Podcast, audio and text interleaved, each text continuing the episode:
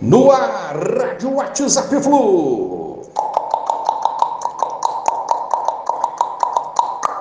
Bom dia, galera. Aça Tricolor, 13 de novembro de 2022. São Paulo de olho no Iago Felipe. A ideia deles é ter o jogador nosso por troca e nomes como Nicão, meio atacante, e Luan, volante, estão sendo aí cogitados. Diniz conhece, conhece muito bem o elenco do São Paulo e saberá definir, se houver alguma negociação, quem realmente poderá ajudar o nosso Fluminense. Mas Diniz transformou o Iago Felipe em um dos seus titulares e o Iago tem contrato com o Fluminense até o fim de 2024.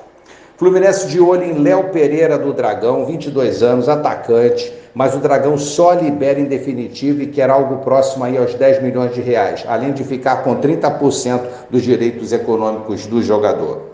Galera, chegou o dia, o dia da última rodada do Brasileirão 2022, na qual o Fluminense fez uma ótima campanha, conseguiu é, classificação à fase de grupos da Liberta 2023, está no G3 da tabela, há chances de G2, isso se o Inter perder para o Palmeiras e o Fluminense vencer, é claro.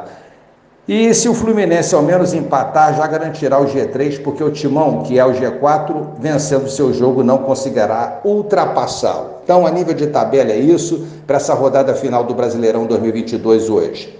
E também a busca aí por premiação melhor possível. Adversário Bragantino, 16 horas em Bragança Paulista. Provavelmente o último jogo de Matheus Martins pelo Fluminense, com destino aí ao Udinese da Itália. Cano em campo, artilheiraço incansável é, empatado com Neymar e Gabigol. Se fizer mais um gol hoje, ele baterá uma outra meta na sua carreira. O jogador também tem 43 gols em 69 jogos em 2022, ultrapassou Haaland do City, do topo dos artilheiros do mundo, estando atrás apenas de Mapé, que tem 46 gols no ano. Realmente é um ano fantástico do nosso artilheiraço cano. Que vem a vitória logo mais e a melhor colocação possível. Bom domingo a todos, abraço, valeu, tchau, tchau.